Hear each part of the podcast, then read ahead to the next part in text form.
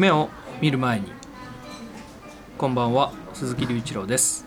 こんばんは清水美穂です。今日はテニスコートの隣の何やらおしゃれな喫茶店からお送りしております。音楽がいいですね。そうですね。おしゃれな喫茶店というか某 D, D ニーズという ファミレスなんですけど。はい久々に僕この D ニーズに来ましたね。あそうですか？うん。すごい素敵じゃないですか。ね本当このなんか村上春樹の小説に出てきそうな、避暑地みたい。そうだね。ここだけ切り抜くと。そうそうそう。こうやって本当にテニスコートで今たくさんの人がテニスをしてる脇でうん。収録してます。はい。いやなんか久々の収録ですね本当ですね。こんな感じでしたっけ？はい。清水さん元気でした？あーどう？いやそういえば滞在制作したんですよね私。そうなんですよね。もうもうもうね。あれから半年経ちました。半年か。はい。4月の頭なので。そうですねまあ随分経ちましたね。ねえいろんなことが起きたね。あ来ましたね。その後も その後もいろんんなことが起きたんだけれど、うん。今日、えー、とこれから聞いていただくのは、その僕らの滞在の直前、うんうん。えーさらに前。そう。なんと3月の19日はい。にですね清水さんがうん。僕の故郷のはい。御殿場はい。静岡県御殿場市に、えー、と滞在した時のはい収録ですかね。収録を聞いていただくということで、はい。とても素敵なところだったのは覚えてます。ありがとうございます。咲いてましたよね。そうあの頃はしだれ桜が咲いてたり菜の花もねはい。咲いてたりした、うんうんうんうん。ちょっとまあ季節外れなうん今聞くとね、うん収録かもしれないけどすごく面白い夢の話を聞けた回なので、はい。はいいい出会いもありました。それをちょっとこの後聞いていただこうと思います、はい。それではレッツゴーおー夢を見る前に。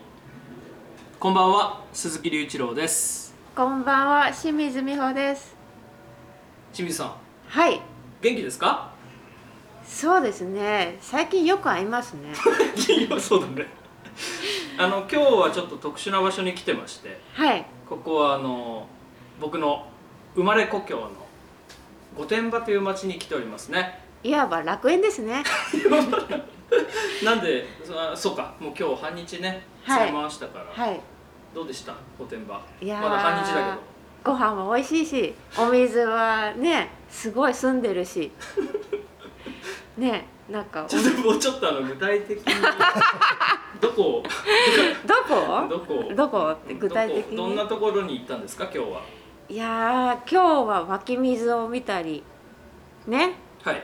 あのちょっと足を滑らして水に触れたり。あそんなことがあった。そんなことあったり。なんかこう透き通ったあの水の中の藻を見たり。透き通った水の中の藻を見た。こうふわーってね、うん。あなんかすごい神秘的な場所ばっかり行ったような気がしますね、そうなこう神楽をはい。しているうんところに行ったり。してい。るはい。そうんそうですね。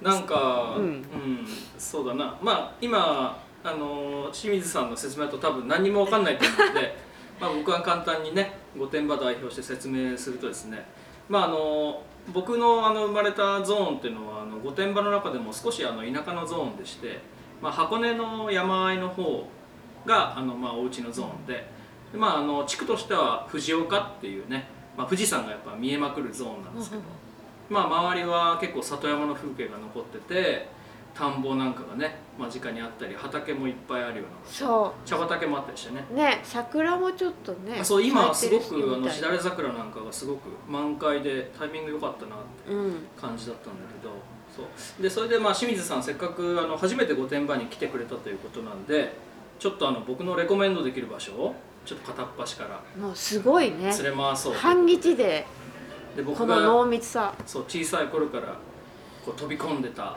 湧き水とかね。うん。そういうところを。そうそう。案内したあと清水さんが実はあの神楽がすごい好きだはい。ということで。ちょっと見たいですねそうそう。今度。だから、まあ、10月にはい。御殿場ではありますけど、はい。その神楽をやっている神社を案内したいはい今日なんか神社3つ回ったもんね。ね。神社だけで。本当にね。そう、回りました。まあ、そんな感じで清水さんを半日はい。連れ回して、そして今ここはここは何なんでしょうね。すごく複合施設って言えばいいのかな。いやここは今ゲストハウスなんだけど。ゲストハウス？そっちがそうですね。メインなのそうです。かしらはい、さっきあのちらっと笑い声で登場しましたけど今日ここにそのゲストハウスのオーナーの勝呂康介さんをお呼びしております。よろしくお願いします。お願いします勝呂さんここはどういったスペースなんでしょうか？そうですね。よく聞かれるけどねなかなか 答えられなくて。まあもともとは映画館でした。うんうん。映画館えっ、と昭和40年ぐらいからやってた映画館で、うん。それが廃館した後は自分が借りて今は映画館の設備を残しながら、中にゲストハウスを作って運営してますってことですね、よく説明できましたね。すごいできた。でもなんか映画館の中に、うん。まあ、席を取り外しててそうそうそうそう。宿泊施設を勝呂さんご自身で、うん。つ なんていうのリリノベーションしてるっていうちょっと変わってますよね。変わってますし、まあ映画館に泊まろうって普通思わないからね、うん。うんそれがまあ実現できてるのがそう。素晴らしい。あとやっぱ映画館のす中のスペースはリビングルームみたいになってるしバーもあるし、そうですね。ねくつろげる。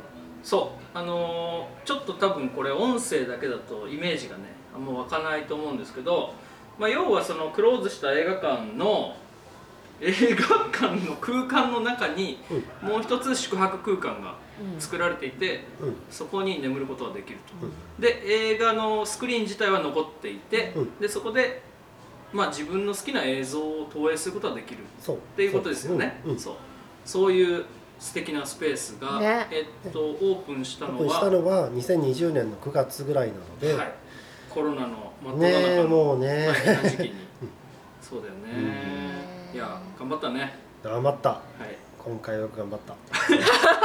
なんでここを、まあ、運営しようと思われたんですか？そうですね。あのやっぱりまあ自分がそもそも映画が好きっていうのがああるんですけどでここの映画館も営業してる時は割と通ってたんですよね、うん。で2012年に閉館になってでその頃からまあライブとかで、まあ、自分が企画じゃないけどライブとかで使ったりして自分も顔変わってたりしたので、うんうんでまあこのままなくなっちゃってやっぱりこの辺土地柄がこうキャバクラとか多いので、うん。そういうふうになっちゃう可能性もあったわけですよ、うん。そうするともうとても悲しいなと思ったので、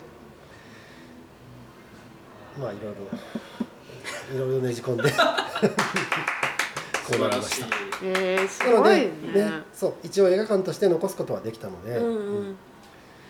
ね、第一段階としてはまあ良かったなと、うんうん。いや本当ねやっぱり一このマウント劇場ファンだった身としては。あの要はここが最後の御殿場はかつてはい。くつか映画館があったんですね、はい。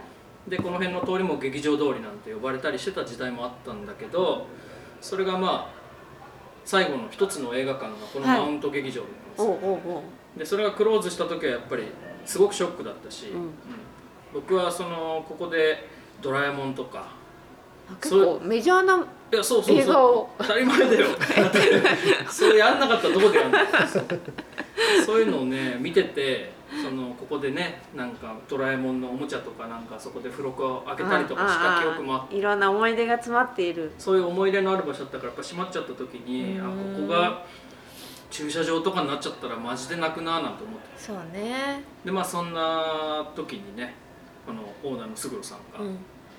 こうやってここをリノベーションして新しいイケイケな場所としてねスタートしてくれたっていうのが非常に僕としてはな嬉しかったるほどですね。もともとそういうなんて言うんでしょう飲食だったりそういうことをされていたんでしょうか？そうですね。だからまありゅうちゃんと知り合ったのもあの前にやってた飲食店で一緒に働いてたことがきっかけなので。キッチンバーミン店っていうのがありましてそこでバイトしてたんですよ僕は。そ う今もあるんですか？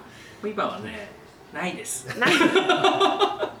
今はその場所だけは残ってるんですよ。えー、場所は、はい。あの美容院にあの変化しまして。でそれであの知り合いがあの運営してますあそうなんね、パーラーっていうはい。美容院で非はい。常にそこもいいので、はい。僕はいつもそこで実は髪を切ってまあすそうなんですね、はい先ほど、まあ、ちょっとあの日中連れて行ってもらったうん。喫茶店はい。はちょっと名前忘れちゃったんだ。ロバギタロバギター、ーはい。そちらの方もそもとももとともとの。そうスタッフで、うん。そう働いうてそですね、みんなつながってるんですね。そうなんですよ。やっぱりねちょっと変な人はうん。うん変な人を引き寄せちゃうの 変な人にでつながっていくというか まあ面白いね。地方では結構あるんじゃないですかねそういうことは。ロバギター美味しかった。あちょうどあのスコーン、そう。焼きたてのスコーンを5いただ分後にスコーンが焼けますんでよかったらどうぞなんて言われてね。迷わずオーダーしていや。焼きたてのスコーンを食べることがあんまりそもそもね家で作るわけ確かにないから。そうね。チーズが入ってたんだっけ？そうそうそうそう。すげえうまかった。すごい美味しかった、コーヒーとあって美味しかったですね。なるほど。そう清水さん今日はちょっと食べ過ぎなんじゃないですか？いやあの さっきもマジでねあのここであの勝呂さんのね作ったそう。ハンバーグランチランチじゃないハンバーグディナーを。全部平らげましたですねあとあお昼うん。なんだっけ？えっ、と。もうなんか固有名詞が一つも出てこなくなってくる。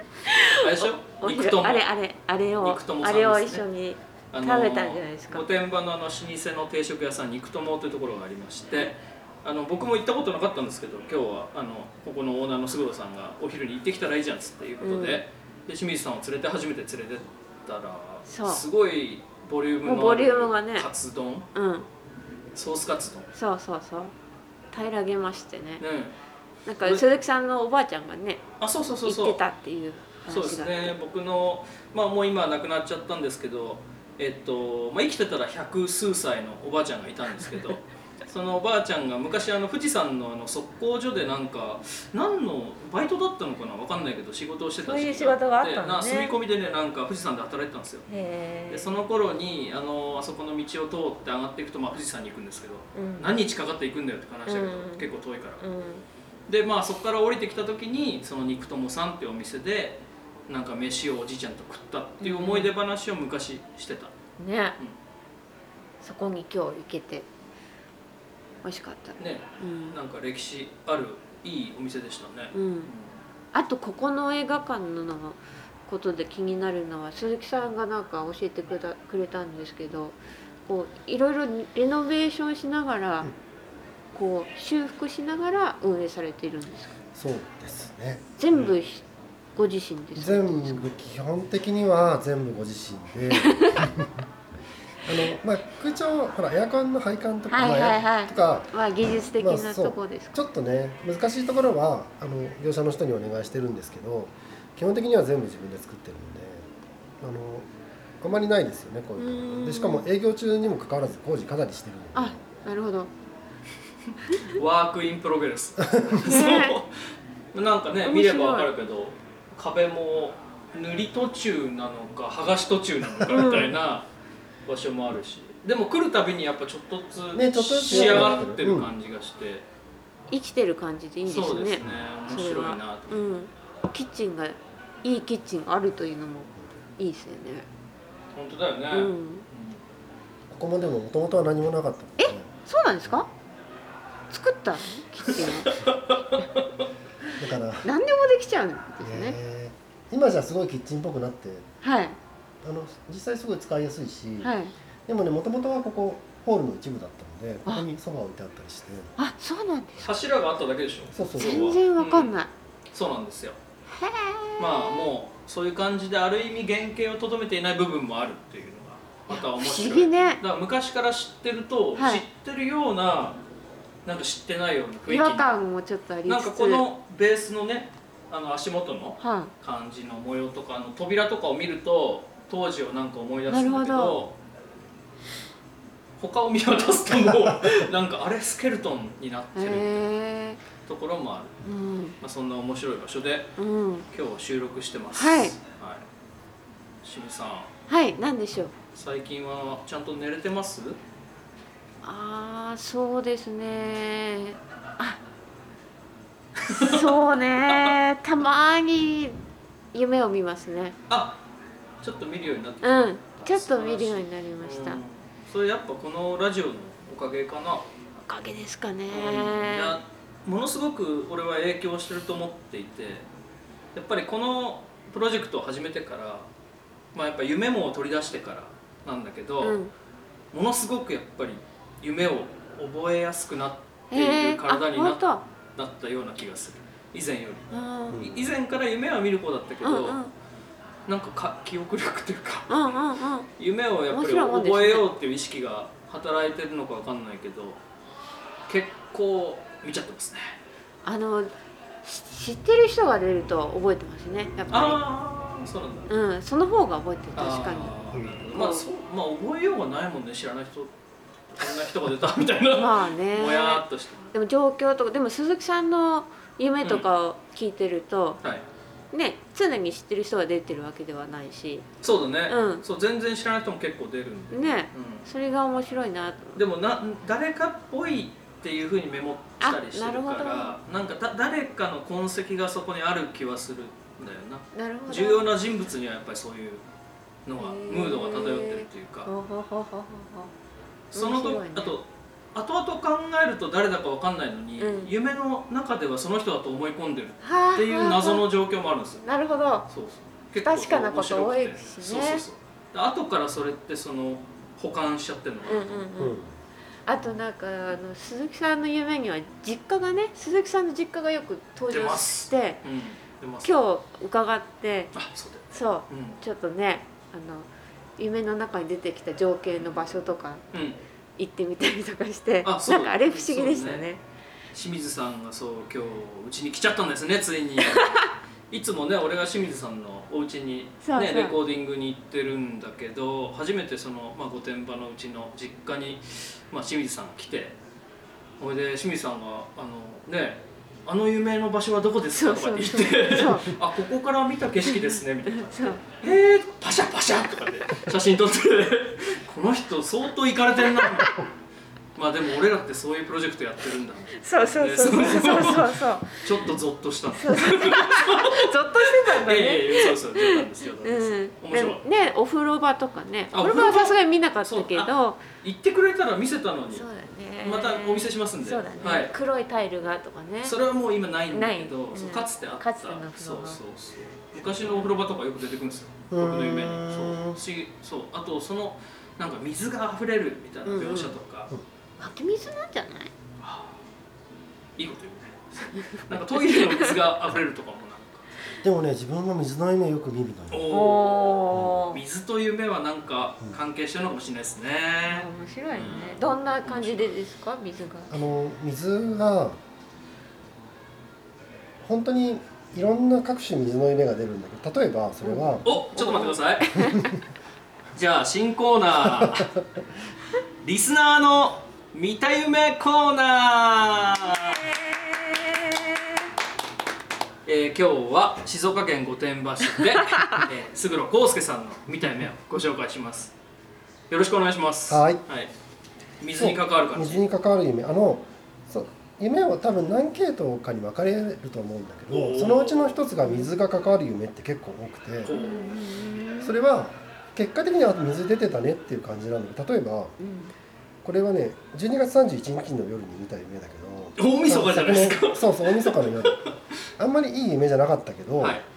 なんか夢いつもメモしてるんだけどなんか嫌な夢は別にメモしなくていいやと思っていつも起きてもスルーしちゃうようにしててただこれはまあ一応ちょっと記念だしと思って撮っていたやつでえーっ、とねざっくり言うとショッピングモールの噴水を修理してと言われてそれ自分のお母さんからショッピングモールの噴水を直してって言われて、うん。で友達とか集めて準備して直しに行ったらそんな風には頼んでないっつって恥をかかされたと理不尽に怒られる、まあ、これはショッピングモールの噴水ってことでいいですでもうちょっと出てくるのだと、ーうん。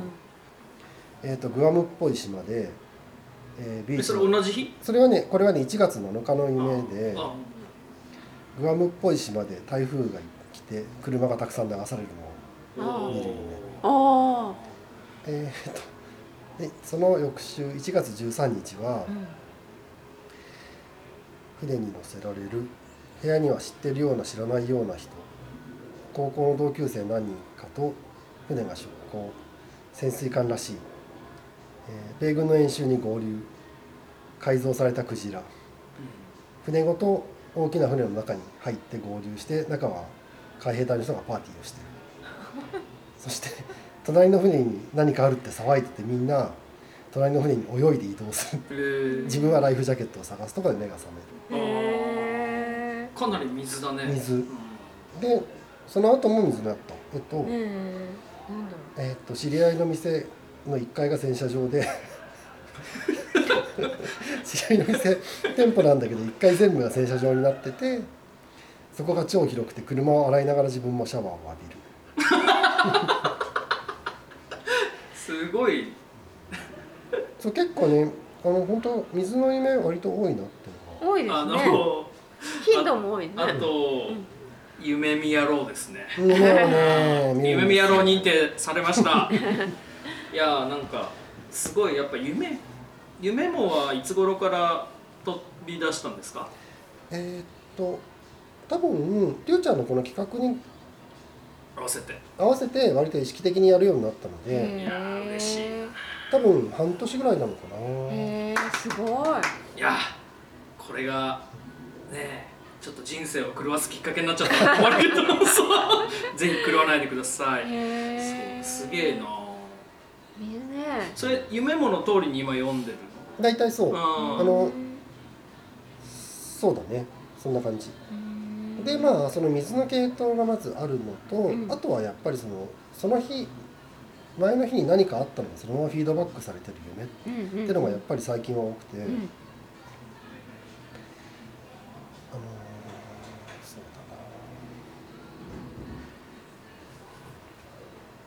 すごい面白い夢だったんだけどえっと展示会の夢だね、えっ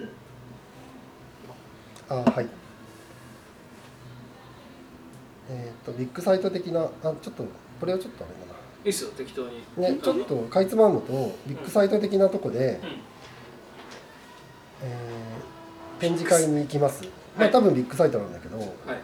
えー、と知り合いがいろいろ服を売ったりしててはい。中にドールのブースがあってどドールってあのバナナとかパイナップルそうあの果物のドールのブースがあって、床にバナナがばらまかれていて食べ放題になっている。あの食べたんですか？食べた。あ おお美味しかった？味は覚えてないな。あでしかもねそれ面白いのあはビッグサイトのエスカレーター結構長いやつあるじゃない、はい。あれの下からバナナがもうどんどんどんどん上がってきてで怖い。降り場のとこにバナナがすごい溜まっててそれであどうすんだろうなって思いながら見てたのが、うん、結構好きだな どういうこと？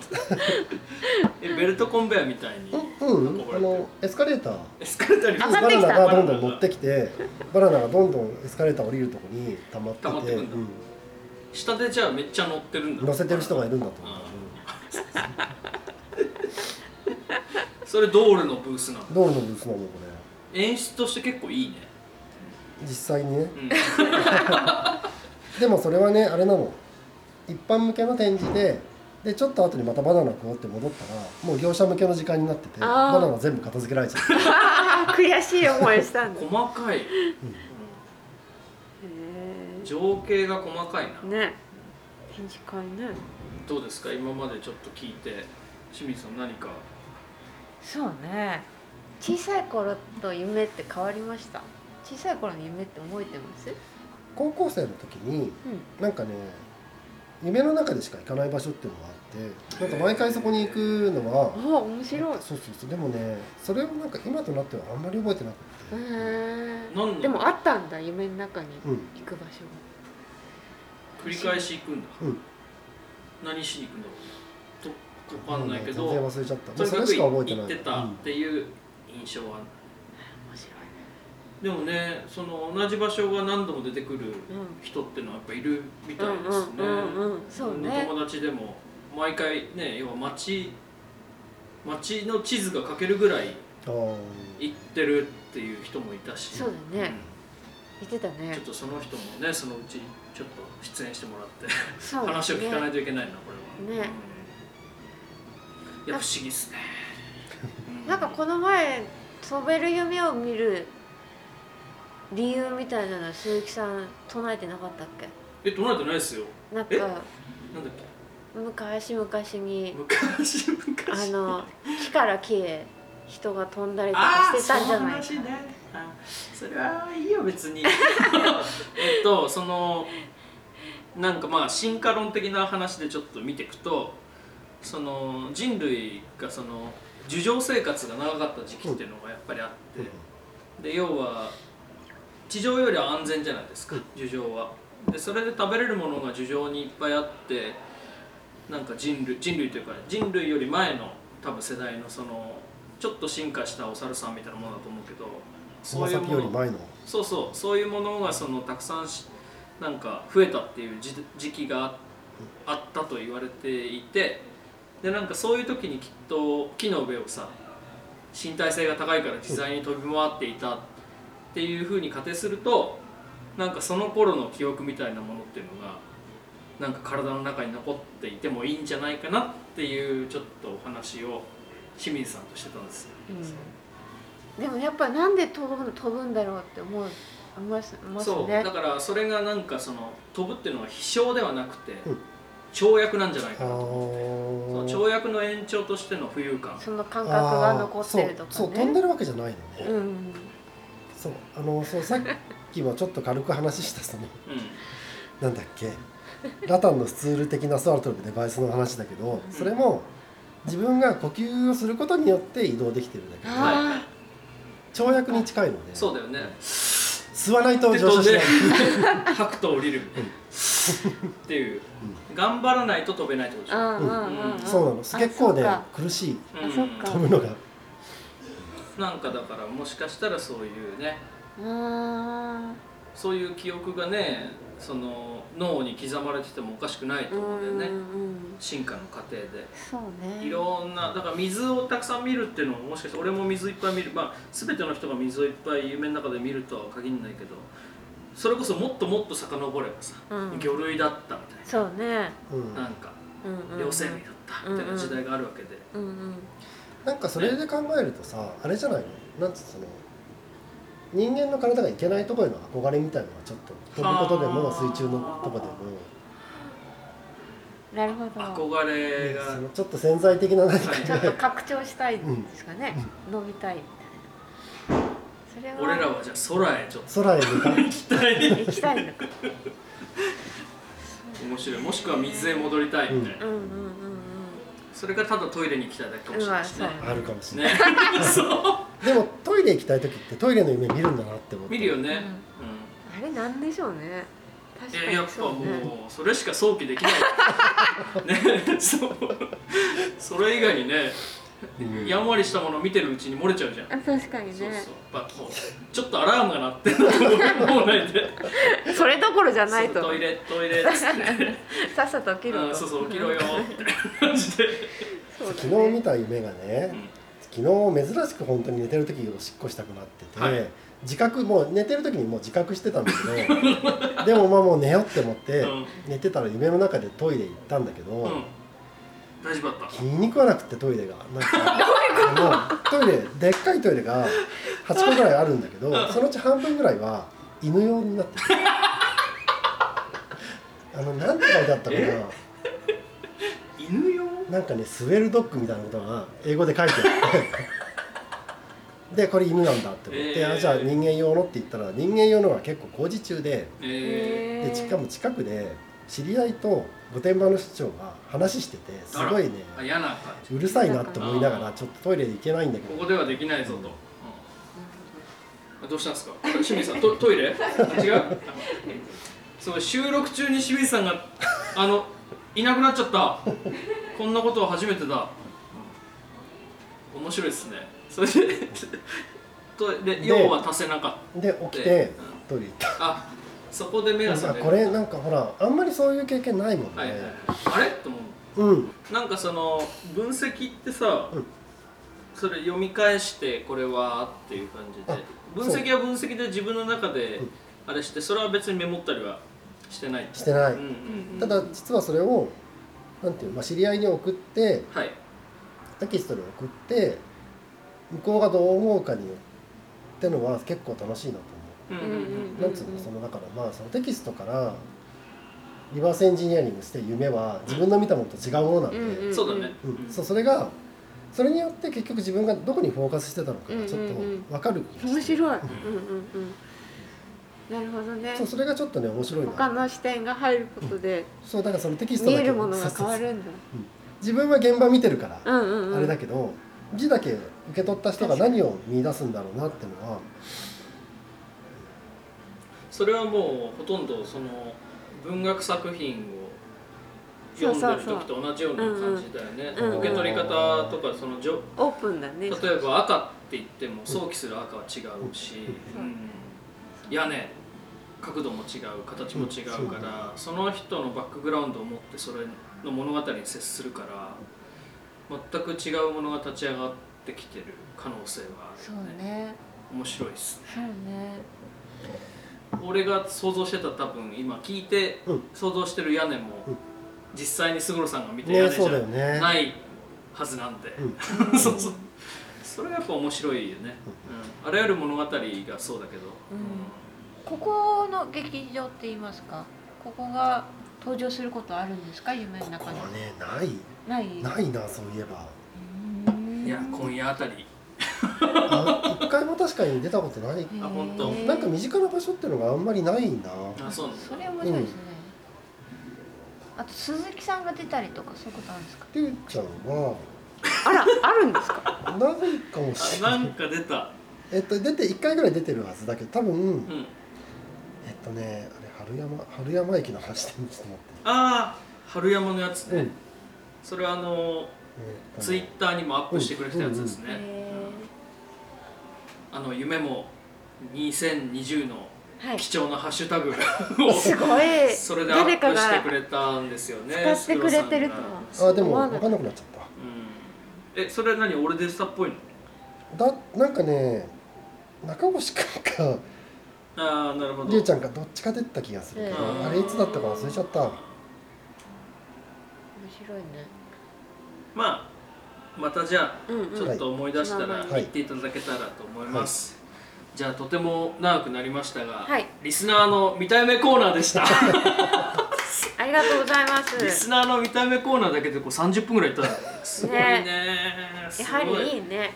いやなんかだんだん夢見る人増えちゃってるかもしれないですねこれね。大丈夫かな清水さん。昔から夢を見る方だったんですか？見る方だったんですよ、うん。なんか実はこれは個人的な事情だけど、うん。すごい悪夢を見ることが多くてほあのもうずーっと多分十何年もそういう状態だったんですようねでもすごく嫌だったけど、うん。最近それがちょっと解消されつつあってそれに伴いこうやって楽しい夢が見れるようになってへきたこえ素晴らしい、とそうなの。解放に向かっている。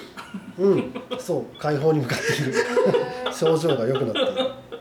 内容が変わるんだね。ね面白いうんちなみに悪夢はどういう悪夢？悪夢はまあちょっとねあまりお話できない感じだけどうん。やっぱりね悲しい夢もういつも一定の悲しい夢を大体まあ2週間に1回ぐらいのペースでなるほど。もうずっと見続けてたのでうんそれはやっぱりね起きてもあんまりいい気分じゃないので、うんなんかそうです嫌だなうん。ね引きずっちゃいます。ねうん。なんとなく気持ちが。なんかいろいろ紐解かれた結果あんまりそういうことがなくなりうん。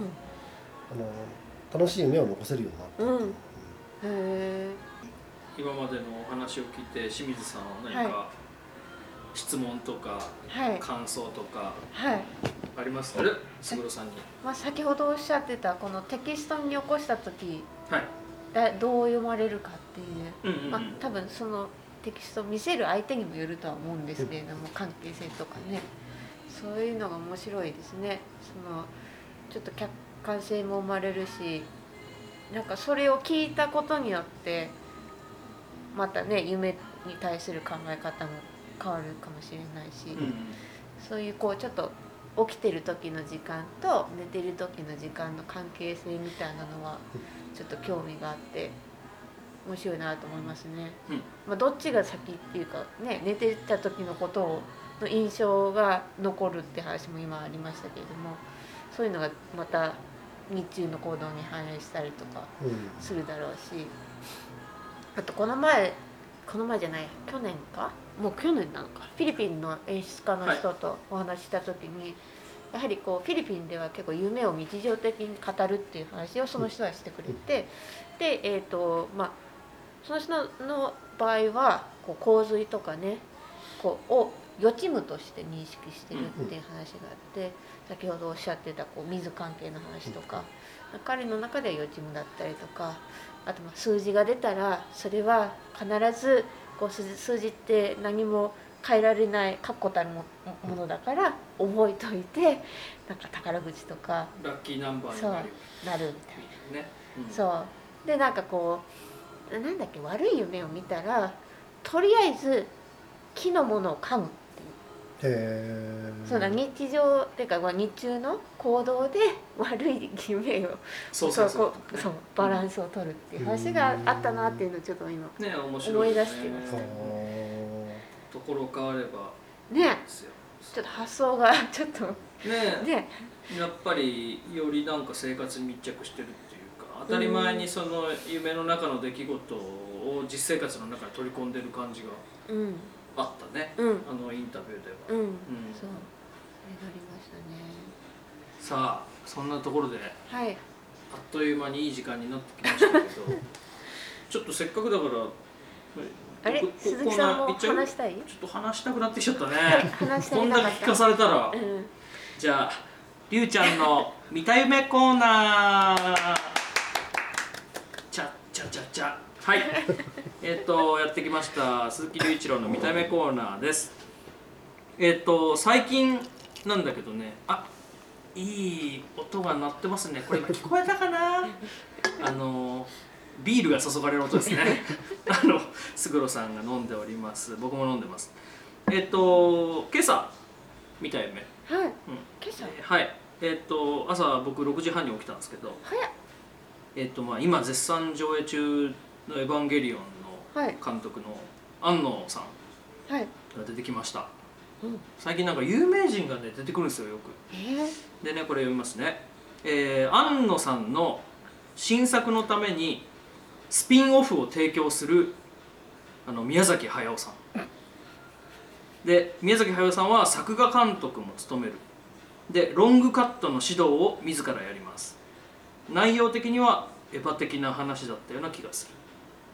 って感じ。すごいコラボレーションですね。まあコラボも何もねもともとそうなの？あのあ全然知らない。何？ジブリのはい。ナウシカのはい。巨神兵のうん。うんシーンは安野さんがあそうな作の画ですよね。うん。そう。全く知らない。だから割と本当に師弟関係というか親子に近いような関係そうだったんだ。そうなんですよだからねだから風立ちぬの声優うんをオファーしたりとか。そうなんだ。そうなんですよ。残念ながらあの清水さんはその辺に疎かったっていう。全くピンときてなかっでねあのもうじゃあもう1個2個ぐらい行こうか。あの有名人つながりでいくわ。えー、っとこれは3月8日。これもね早いね。6時40分。あの真っ赤なセーターを着る加藤茶の経営する7階建てのアンティークショップ。カメラや自転車絨毯古着すごい量で建物も古い倉庫みたいで素晴らしい。えー階段を屋上まで上がると崖の上につながってる。真っ白な岩とし青い海。こうイタリアの景色って書いてあります。たうん。で自分はその綺麗だから iPhone でその先に見える島の上にいる人を撮る。で素晴らしいエメラルドブルーと白。カンカン帽のいかにもな紳士がその島にいるのが見える。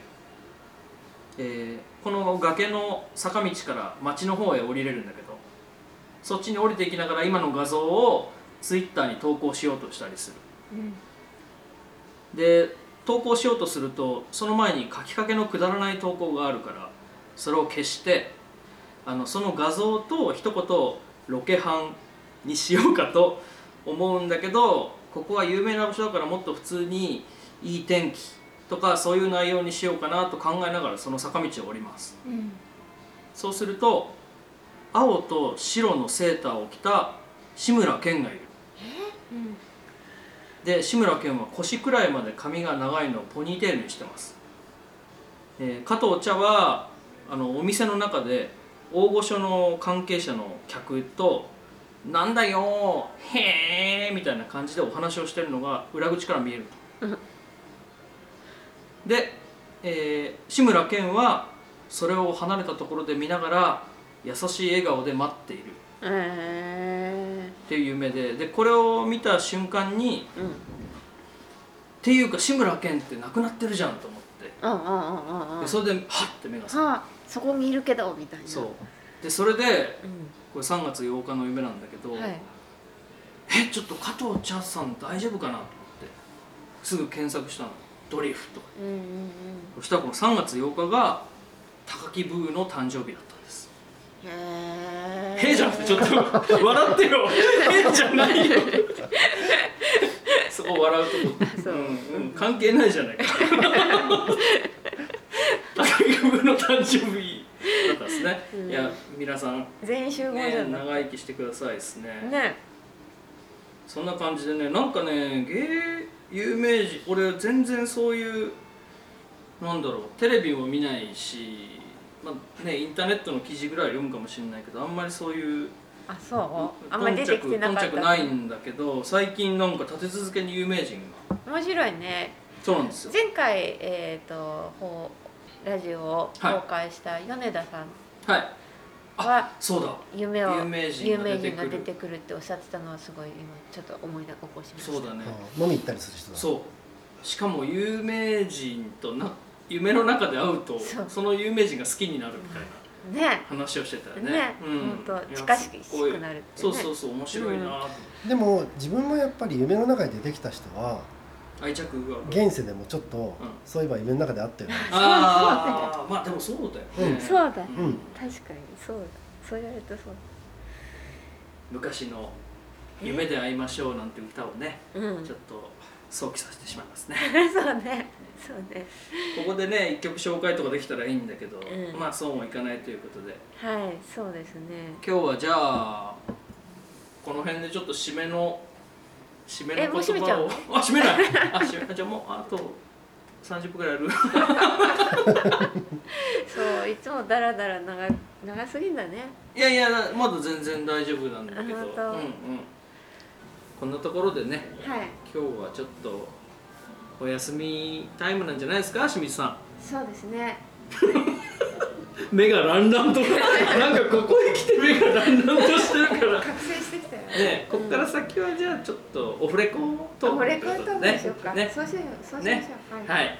それはまたね、はい。なんかの形でもしかしたらアップする日が来るかもしれませんが今日のところはここまでということで、はい、はい、皆さん今日も聞いてくださりありがとうございました。